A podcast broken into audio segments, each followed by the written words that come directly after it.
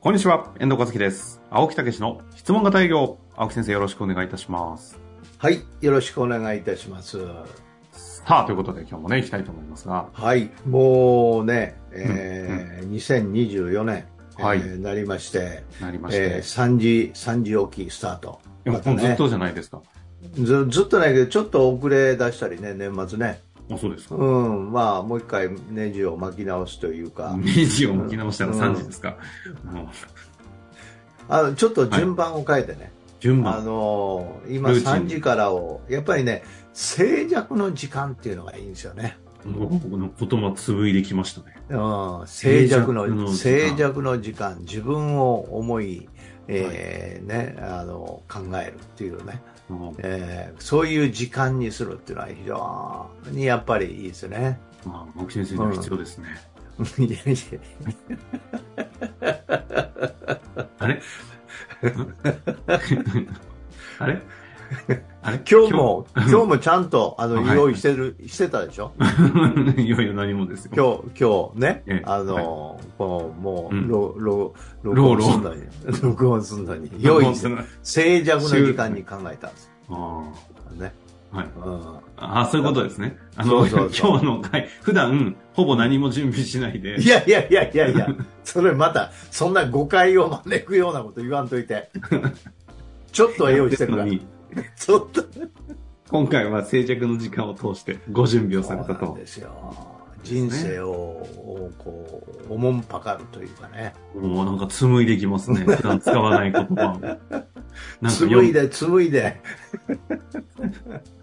紡ぎいや ー、本当にね。うん。あの、6時ぐらいになったらヘトヘトになるけど ね。どんだけ、静寂の時間って3時間でもうヘトヘトなんですか結構、やっぱりね。何をするんですかいや、もう、ここ、これでいろいろ今年は仕上げていこうっていうね。そういうふうに考えてますね。うんそうですね。目標をか書いたりこういろいろ振り返りをするっていうのはちょっと朝方にこう6時頃以降に以降にしずらて、もっそうとそ違う時間を。そうそう静寂の時間ね、 ジャンクの中身がわからないんで、むしろちょっと怖い時間のイメージになって、一体、なんか、 ぜひ皆さんもね、あのー自分と問い自問自答するっていうかね、 もうんそういう時間をいも持っていただければ、ええ本当にいいものになってくると思いますんでや、ね。ぜひね、自問自答してください。はい。さあ、ということで行きましょう。はいじゃあ行きましょうなんですが、今日なんですけど、ええ青木先生がね、あの、結構現場で、現場というのは、教育いろいろ営業していく指導の中で、うんなんかここが引っかかってるっていうことをきっかけに、うん再度コンテンツというかね、いろんなや情っ報をぱりね、反論対処なんですね、みんなやられちゃうの。改めて反論対象でやすっかぱりねら。もう今更語る、語らなきゃいけないことありますかってぐらい語ってきた気がしますけどね。そうそうそうそうそうなんですけどやっぱりやられちゃうんでね反論対象にねみんな、あうーんということなんですねなんでだから、具体的には皆さんやられるっていうのはどういう心境なんですかやっぱりそこを切り替えられないっていうことですよねいや、いやでもいいよって言われて、あ、あ、そうですか。うんダメか、みたいな。そうそうそうそうそうそうだからあの根本的にねあのこれ答えはねお客様の見る角度を変えてあげるってことなんですよこれが解決策なんですようん、うん、うん、つまりその時間がないからといううんそう見る角度を変えるといやいくらでも時間ってむしろやりようによってはあるんじゃないですかとかあるいはその時間がないこと自体がそのものがやっぱり変えていかないといけないんじゃないですかとうん。あいうその発想の転換なんですよねあ、なるほそれが答えなんですよだから発想の転換が変わるとものすごい変わるんですよど。具体的にどういうことですか例えば、いや、言ってることはわかりますが、それをやると逆にクレームに合いそうみたいな。えクレームにあったり、なんでそんなこと言われなきゃいけねえんだよって逆に怖いなっていうのも働きそうなんですけど、例えば時間がないんだよ。うん、発例えばそうなる、とまあ、簡単に言えばね、あよかったですねって、よかったですね。そうそうその、うん今日はむしろそれが本当、なんとかしたいって思えるんなら、その解決のお話になるなりますよっていうことなんですよ。ほうほうほう。うん。あ、時間がないとかそうそうそうそよかったですね。なるほど。う。うん。ほうえ、反論で、あと何、どういうのがあるんですかえいや、もう、もうすでに満足してるからいいよ。とかうん、だから、うん。それは、だから、その、その時は、うん、なんでそう思うんですかああ、だからなんで満足できてんのかを深掘る。どういうところがそうなんですかとかね。あうん、ということでまずその発想というものを立ち止まらせるみたいなねあ。え、でも、お金、いや、ちょっと今厳しいんで、無無理ですよ。 森尾さん言うとこなちょっとあの、収録中にボソッと言うのやめてもらえますか りょうさん、りょうさん言うてくるな。うん、うん、心の声が、マイクに乗ってます。はい。もいやーうまさにチャンスですねええ チャンスもう、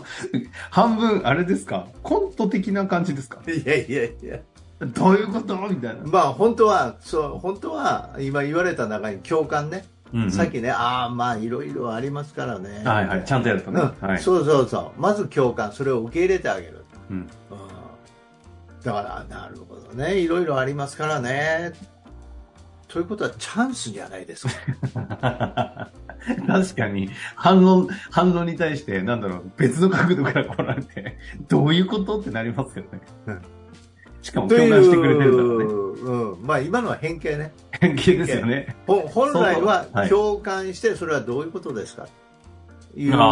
をねあなるほどそういうことなんですねと言った後にということはチャンスということに考えられませんかうんというね応用編ね。うん。 なるほどねまあだから、それパワーなんですよ。みその相手の考え方を切り替える。受け入うれ、んしっかり受け止めて、切り替える。ということがやらないかんことなんですけどね。え、でそれに対して、要は、あ合気道的なイメージなんですかね。こう、パーンってきたものに対して、そのまま真っ向勝負で受けるんじゃなくて、一旦受けて、そうそうそう合気道やったことないですけど。あその力を利用するわけですよ。あ。うん。そとのいうことです。で、それができない、もう真っ向勝負、殴られたのに対して殴り返しちゃうパターンは、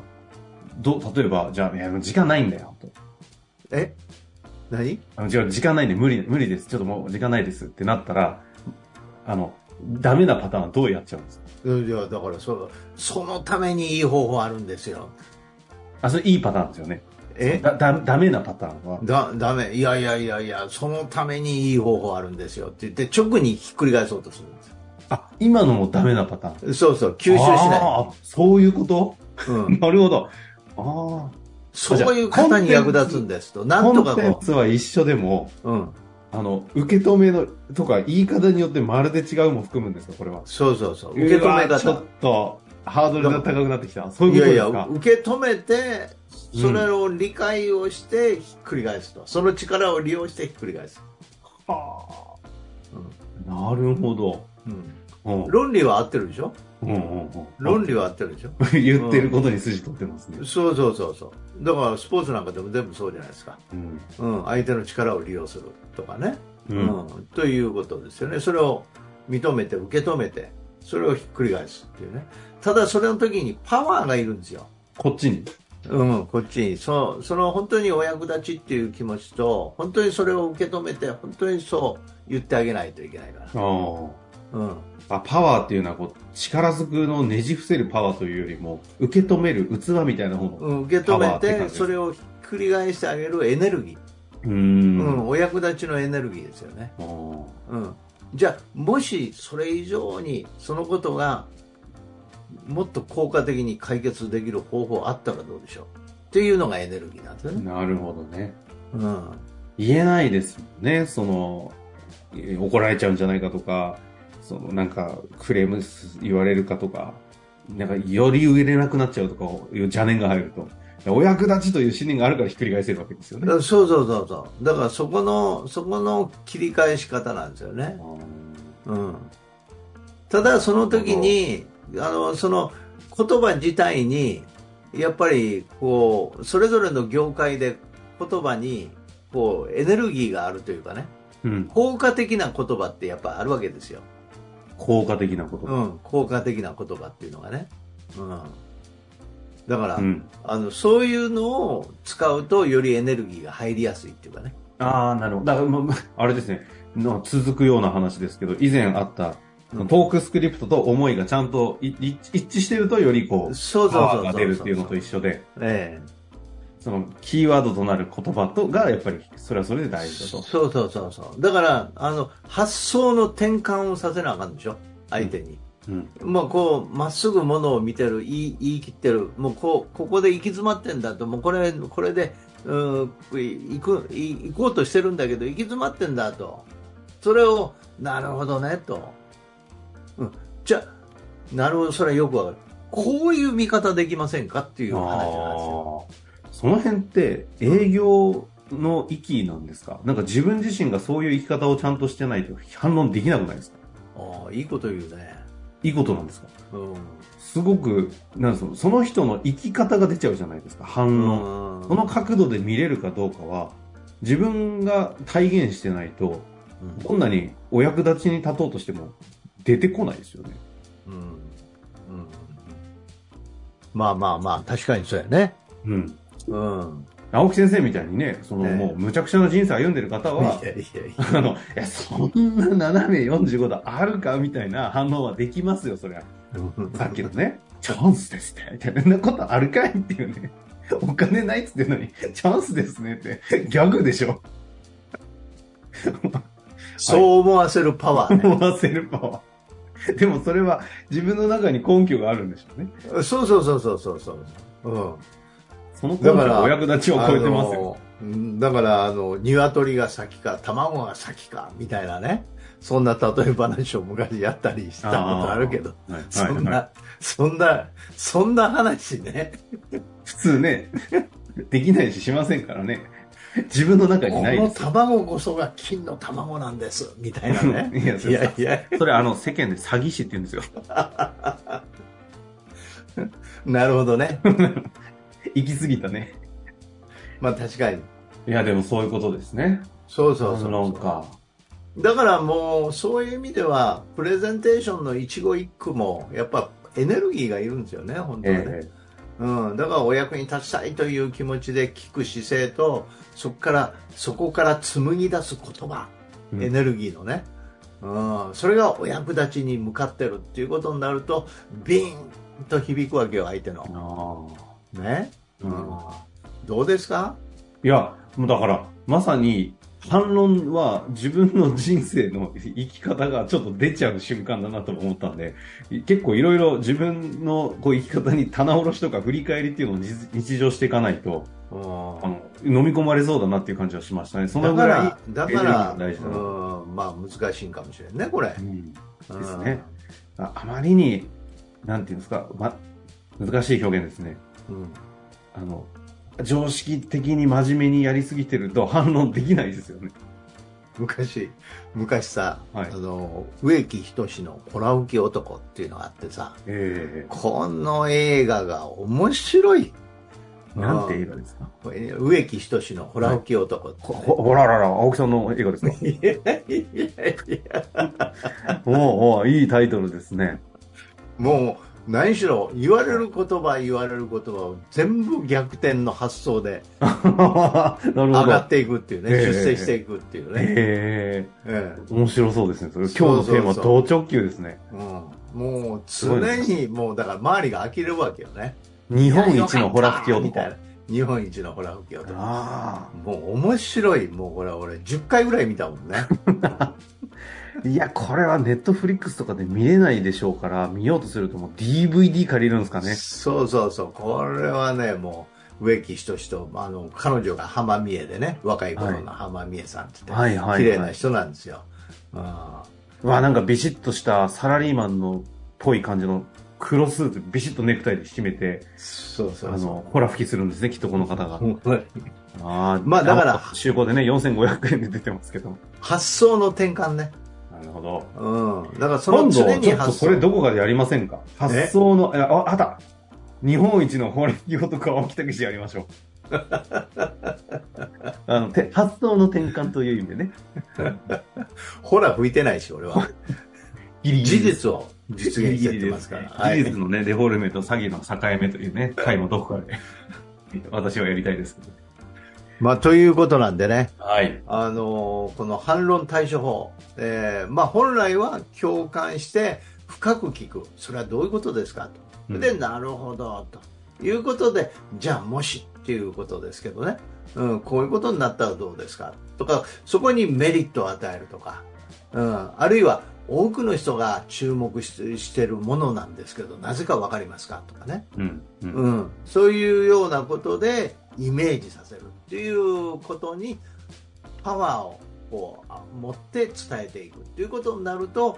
うん一回じゃあ聞いてみませんかって言ったらうん一回じゃあちょっとだけ聞いてみようかっていうことになるわけですよ。なるほどですね。うんいや、でもすごく大事な回ですね。そのうん反論のテクニックの話も含んでましたけど、うん、それ以上に反論というものがどれだけエネルギーも必要だし、じ思いの信念も必要だし、ある意味自分のこうスタンスとしていろんな日常もであああ現れてきてしまうというね。とこそろうそうなんだなからといねうここだけはねもう堂々とそれから堂々とこうパッと言えないとうんいけないんですよ。うんだから、うん、だからお金がないんだなんて言われると、あそれはどういうことなんですか、なるほどねと、まずね、なるほどねというふうに言わないといけないと。だから、ね、上司と部下でトントンとこう、仕事一生懸命してる部下に対してトントンと叩いて、いや、お金がないんだよなと、